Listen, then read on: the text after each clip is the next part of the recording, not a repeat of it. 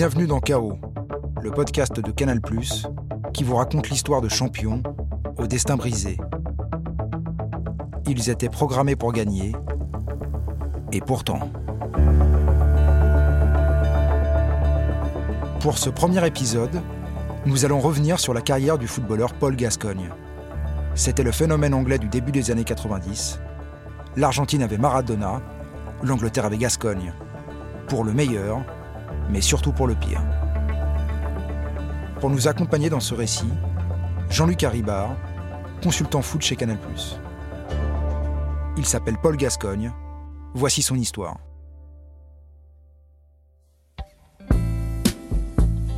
Mai 1977, Newcastle, Angleterre. Le gamin qui court en short dehors alors qu'il fait moins 10 degrés, c'est moi. Été comme hiver, une seule tenue, le short. Caractéristique physique, mes grosses cuisses rouges. Surnom, Cornet Beef Legs. Je suis le deuxième enfant d'une fratrie de quatre.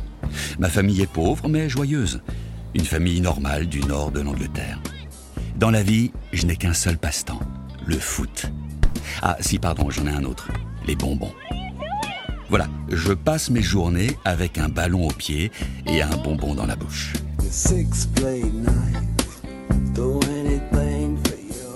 Si je devais me décrire, je dirais que je suis plutôt fier du bas de mon corps et un peu moins du haut. Mais ça ne m'empêche pas d'être repéré par le club de Newcastle. Tous les jours, par contre, je dois passer sur la balance. Mon poids, mon poids, mon poids.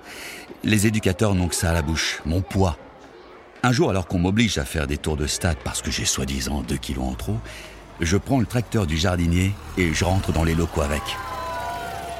Allez, tiens, voilà ce que j'en fais tes histoires de poids. Si mes petits écarts de comportement font sourire, ils cachent une réalité plus sombre. En dehors du foot, je n'ai rien. Mon père est paralysé depuis un AVC et ma mère est absente. L'école, c'est une parenthèse entre deux parties de foot. De toute façon, je suis incapable de me concentrer. On m'a diagnostiqué comme ayant des TOC, des troubles obsessionnels compulsifs. Ma vie s'écrira avec un ballon et rien d'autre. Je suis surclassé dans toutes les catégories jeunes. Gaza, c'est mon surnom. À 13 ans, je joue avec les moins de 15 ans. Je suis l'un des plus grands espoirs du club, paraît-il. Je joue encore chez les jeunes, mais le 13 avril 1985, j'ai 17 ans et ma vie va changer. Pour la première fois, je vais jouer un match professionnel sous les couleurs de mon équipe, ma ville. L'entraîneur, Jack Charlton, m'a convoqué pour le match contre les Queen's Park Rangers. À 10 minutes de la fin du match, et alors que je trépigne sur le banc, l'entraîneur se retourne vers moi et me fait signe que je vais rentrer. Je suis dans un tel état de stress que je panique complètement. Je me cache sur le terrain. Je veux pas recevoir le ballon. Et quand enfin il arrive, je le donne directement à mon gardien qui est à 40 mètres. Pas terrible pour un milieu offensif.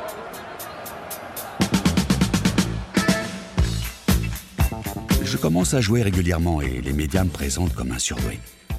En trois saisons avec Newcastle, je marque plus de 25 buts et je remporte en 1988 le trophée du meilleur espoir de la saison. Mon jeu est le reflet de ma personnalité déconstruite. Rupture, accélération, temporisation. Le foot, c'est l'expression de ma liberté. Dehors, c'est un peu plus restrictif. Depuis un accident de voiture avec au passage délit de fuite et consommation d'alcool, les médias et le club ne me lâchent pas. Cet accident m'a d'ailleurs fait perdre mon permis, que je n'ai jamais eu. Bon point pour moi. Été 1988, je suis approché par Tottenham et Manchester United. À vrai dire, j'espérais plutôt Liverpool. Mais ils ne viendront jamais. Tottenham met dans la balance une maison pour mes parents. Ils sont prêts à investir plus de 2 millions de livres sur moi. Aucun joueur anglais ne vaut aussi cher à l'époque. Alors, j'y vais. J'ai 21 ans et avec moi, Tottenham va retrouver un standing perdu. Je me suis jamais senti aussi épanoui. Après une sixième place au classement pour ma première année, nous finissons troisième en mai 1990. Je suis élu joueur de l'année par les supporters. Mieux, je suis sélectionné pour participer à la Coupe du Monde en Italie. Consécration totale.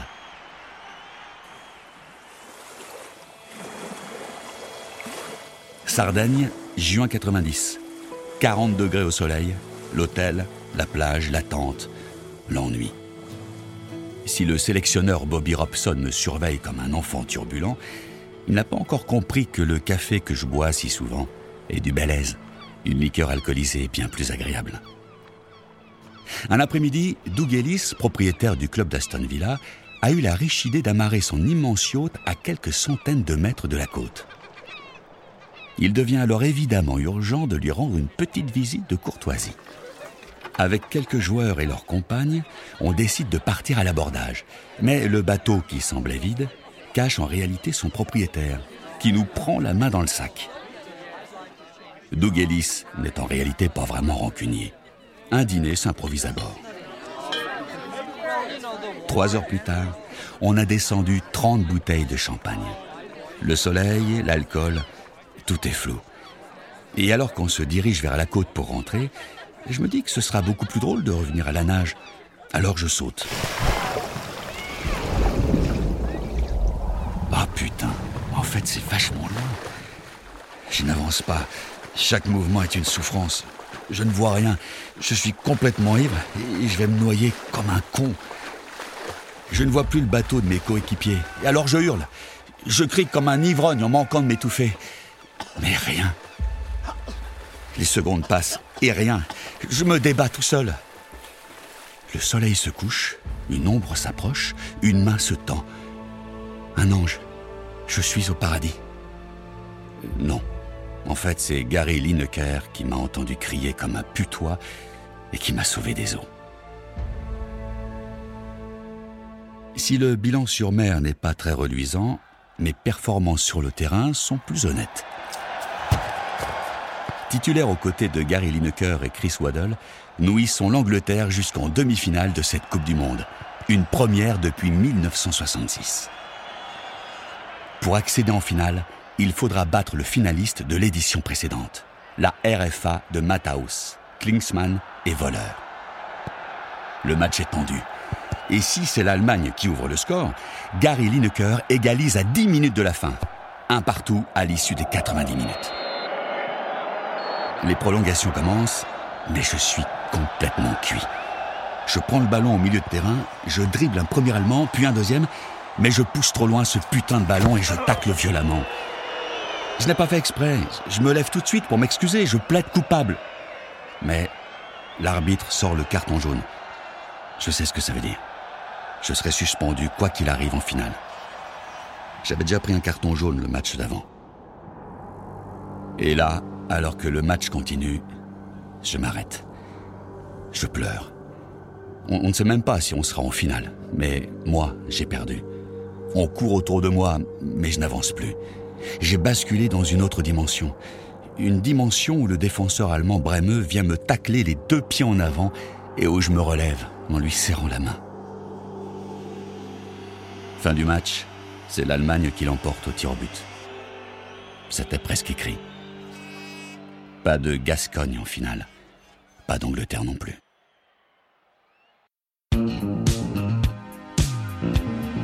Mon retour sur le sol anglais me fait prendre conscience de la valeur de nos exploits. On ne parle que de mes pleurs, de mon style. Paul Gascogne est une putain de star. Cette surexposition provoque chez moi une hyperactivité et un malaise ambiant que je ne parviens pas à maîtriser. Une veille de match de coupe contre Portsmouth, impossible de dormir. Je déambule dans l'hôtel sans but, à marcher dans des couloirs infinis. Et là, au sous-sol, un cours de squash. Il est minuit passé et je cours réveiller mon coéquipier John Monker pour aller jouer. Je ne lui laisse pas tellement le choix d'ailleurs. On se fait 15 matchs jusqu'à 3 heures du matin. J'en peux plus. J'ai tellement mal aux jambes que je les plonge dans un bain glacé. Mais là, c'est pire, elles deviennent rouges écarlates. J'ai l'impression qu'on me lacère les jambes avec un couteau. Je ne peux même plus les poser à terre. Je ne dors pas de la nuit.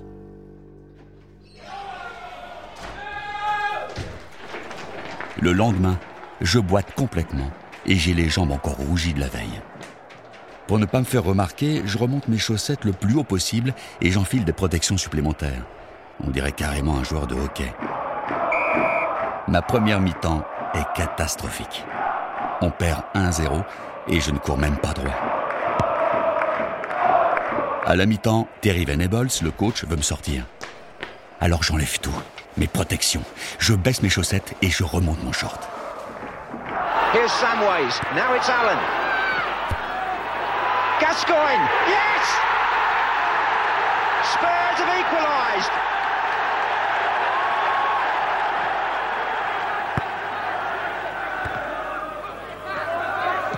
Forward by Vandenhauw. Gascoigne. It's still Gascoigne. It's brilliant. It's absolutely brilliant. 45 minutes plus tard, Tottenham s'impose 2 à 1, doublé de Paul Gascogne. Un mois plus tard, contre Arsenal en demi-finale. Coup franc pour nous, on est à 40 mètres des buts. It's Gascoigne. It's Gascoigne! You cannot believe it. Ce jour-là, à Highbury, j'inscris le but de ma vie.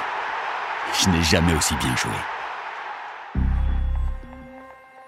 À quelques jours de la finale contre Nottingham Forest, j'ai pris une décision importante.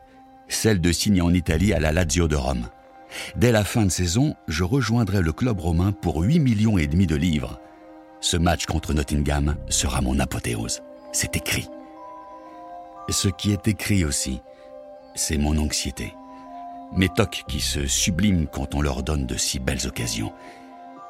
La veille du match, seul dans ma chambre d'hôtel, c'est l'asphyxie. Je donne des coups de pied dans la lampe pour me défler. Le médecin du club intervient, on me prescrit du Valium. La nuit tombe.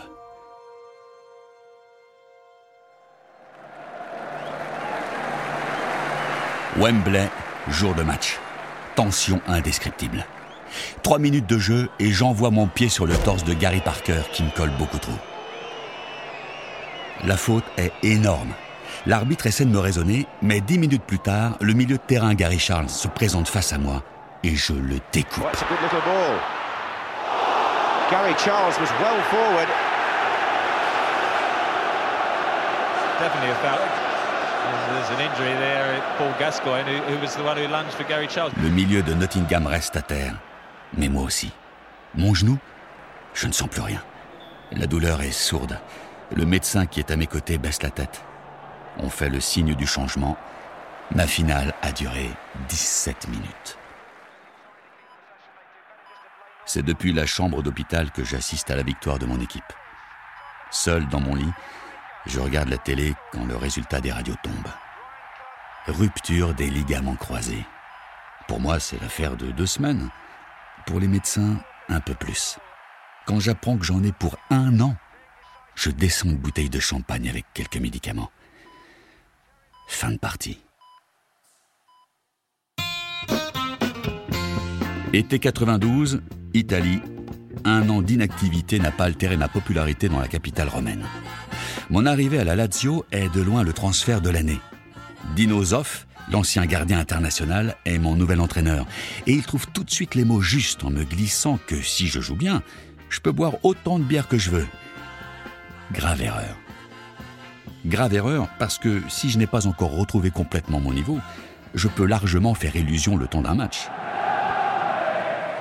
Derby contre la Roma, l'autre club de Rome. Onzième journée, 74 000 spectateurs, le match de l'année. 87e minute, nous sommes menés 1 à 0. Coup franc de Signori à 40 mètres du but. Signore will take the free kick. Yes, he's! His first goal for Lazio comes three minutes from the end of Rome derby. Peu importe ce qu'il adviendra, j'ai marqué contre la Rome. Gaza est une star. Je pourrais presque m'arrêter là. La Lazio termine la saison cinquième. Je distribue mon talent épisodiquement. C'est déjà bien suffisant. La saison suivante est annoncée comme celle du couronnement, mais elle prend rapidement une autre tournure. Lors d'un entraînement, un gamin se montre particulièrement autoritaire en défense. Dans ces cas-là, il faut le remettre tout de suite à sa place. Je contrôle le ballon, je le passe, mais il revient très vite. Le gamin en question s'appelle Alessandro Nesta et il vient de me briser la jambe. Fracture tibia péronée. saison terminée. Un an plus tard, l'entraîneur Dinosov est devenu président du club. Arrive alors un entraîneur tchèque, Zdeněk Zeman. C'est, paraît-il, le renouveau du football offensif. Autant dire que pour moi, attaquant, ça me convient parfaitement. Alors que nous sommes en Suisse pour un stage de pré-saison, Zeman vient me voir. La discussion est assez courte. Je suis trop gros, selon lui. Il m'appelle carrément Fatih. Et si je pense une seule seconde jouer avec les pros, je me trompe lourdement.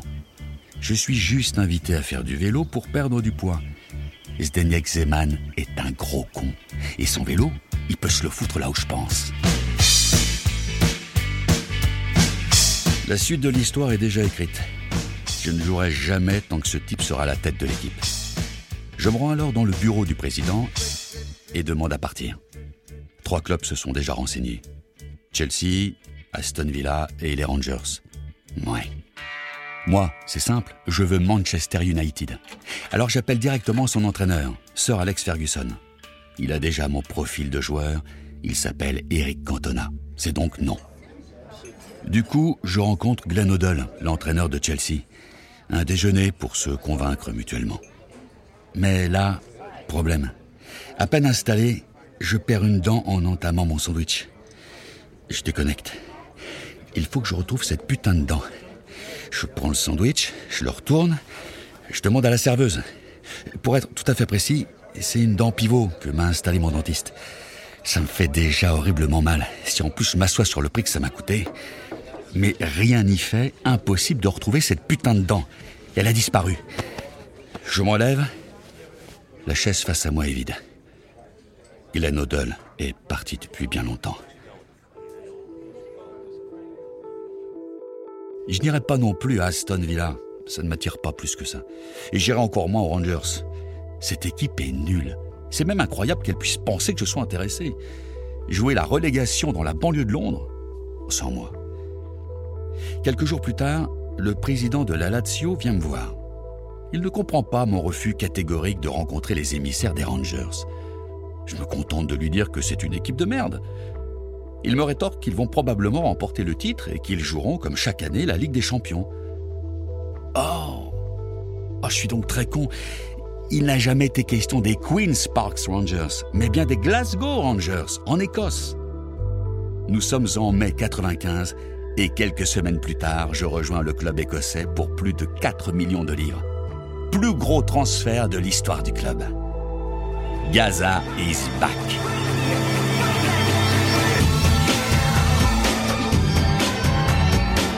There's Gascoigne! Al bounces away as well. Good ball by Laudrup. Gascoigne's calling for it in the middle. It's a tap in. John Hughes is there! It's off the crossbar! The Celtic players can't believe it. Gascoigne might punish them now. 42 matchs, 19 buts pour ma première saison. On me pensait perdu Je n'ai jamais été aussi vivant. Il y a dans cette ville, dans ce club, une atmosphère, une odeur enivrante qui me rappelle celle de Newcastle à mes débuts. Alors, à corps perdu, je donne tout. Je ne refuse rien. Aux supporters qui me demandent de mimer un joueur de flûte après un but, je m'exécute, sans comprendre que je viens d'insulter tous les catholiques du club rival du Celtic. Je reçois des menaces de l'IRA, je suis sous surveillance policière. Je leur réponds en insultant le pape. Et je suis catholique. En 1996, je déclare dans une interview que le club nous incite à boire pour forger un esprit d'équipe, qu'on nous réunit régulièrement pour qu'on se détende ensemble. C'est surtout moi qui me détends tout seul. L'alcool fait partie de ma vie. Il a toujours été là, mais au fil du temps, il détruit tout. Avant un match de championnat, je m'isole dans les loges. C'est une maladie. C'est plus fort que moi. Je descends une bouteille de whisky sous les yeux d'un serveur. Tout le monde le sait, mais personne ne dit rien. Jusqu'au jour où je tape ma femme. Première cure de désintox. Sur le terrain, je tiens encore. Le faible niveau du championnat écossais contribue beaucoup, mais pas que. L'accumulation des matchs m'a permis de retrouver une condition physique. J'ai 29 ans et un seul objectif. Le championnat d'Europe qui se joue cet été et c'est chez moi, en Angleterre. Depuis la demi-finale de la Coupe du Monde 1990, je ne pense qu'à ça. Depuis deux ans, le sélectionneur de l'équipe nationale est Terry Venables. Mon entraîneur, lorsque j'évoluais à Tottenham. J'ai une confiance aveugle en ce type. Il a fait de moi le joueur que je suis aujourd'hui.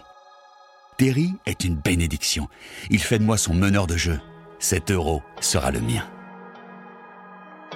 Le premier match contre la Suisse est médiocre. Je joue 70 minutes sans jamais vraiment peser sur la rencontre. Un partout, score final. Le coach me regarde, la tête basse. Pas besoin de se parler, j'ai compris. Je n'attends qu'une chose en réalité, le deuxième match contre l'Écosse. La veille, je ne peux plus tenir. Mes angoisses me reprennent. Je ne dors pas. Mon premier match était à chier. Je ne jouerai jamais demain, c'est une certitude. Il est minuit passé, mais je vais taper à la porte du coach. Il m'ouvre en pyjama. Je l'implore de me pardonner. Ma prestation contre la Suisse était nulle. Je dois jouer demain. Il me toise du regard et me répond que nous avons besoin d'une grande tasse de thé. Une heure plus tard, mes angoisses ont disparu. Je jouerai demain, non pas parce que je l'ai convaincu, mais parce qu'il n'a jamais été question du contraire.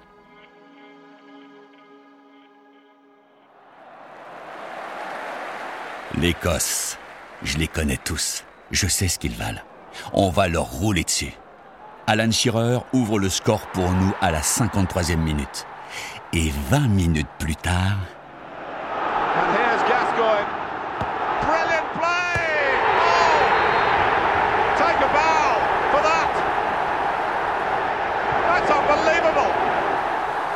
C'est le but d'une vie. À Wembley, chez moi, devant 76 000 spectateurs, j'ai marqué le plus beau but de ma carrière. Contrôle, coup du sombrero et reprise de volet pied gauche. Je ne vis que pour ça, que pour ce moment précis. Ces cinq secondes qui font basculer mon corps dans un état second. Si ce but est resté célèbre, ma célébration derrière y a largement contribué. Je me jette au sol, dos à la pelouse, et j'attends la bouche grande ouverte qu'Alan Shearer vienne m'asperger d'eau. Ça, c'est pour les journalistes, ceux qui nous avaient suivis lors d'un stage en Asie et pris en flagrant délit d'ivresse très avancé. Le lendemain, le Daily Mirror écrit Monsieur Paul Gascogne, nos excuses. Si vous avez pu être décrit comme un imbécile, gras, alcoolisé et grossier, vous êtes en réalité un magicien du football. Derrière cette victoire contre l'Écosse, la machine est lancée. On bat les Pays-Bas, l'Espagne en quart de finale. La demi-finale nous place face à l'Allemagne. L'Allemagne, encore et toujours. La revanche de 1990. Cette fois, ce sera chez nous. Cette fois, ce sera la victoire.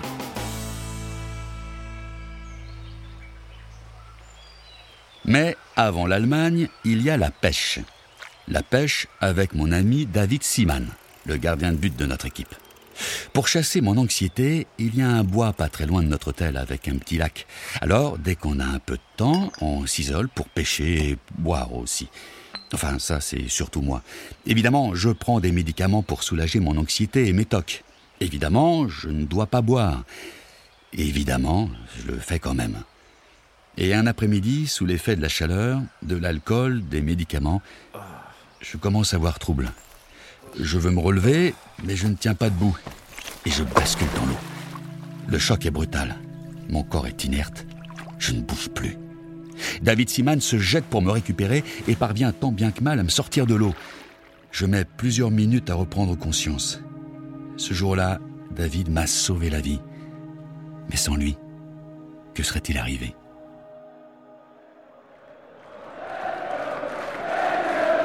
26 juin, 21h, Wembley.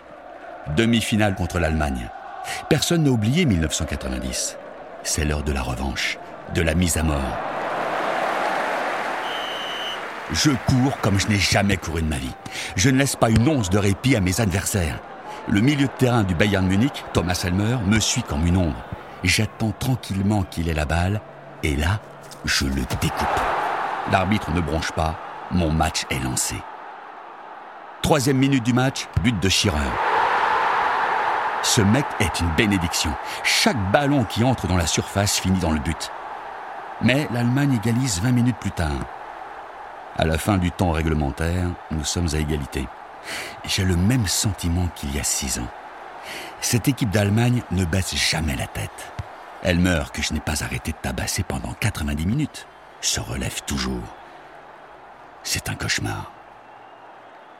Et pourtant, 99e minute. À cet instant précis, celui qui marque est qualifié. C'est la règle du but en or. Teddy Sheringham écarte à droite pour Shearer. Alan se bat pour reprendre le ballon de volée et parvient à centrer. Dans la surface, il y a moi, tout seul. Je cours vers la balle, le gardien allemand est battu. Le but est vide.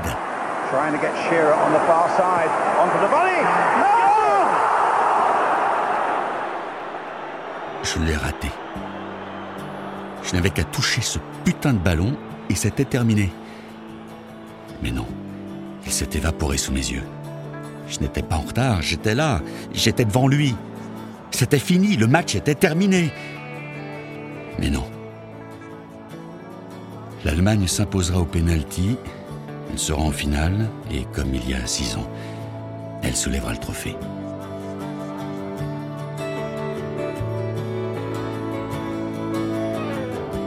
J'ai 29 ans. Les observateurs du foot vous diront qu'il me reste encore de belles années devant moi.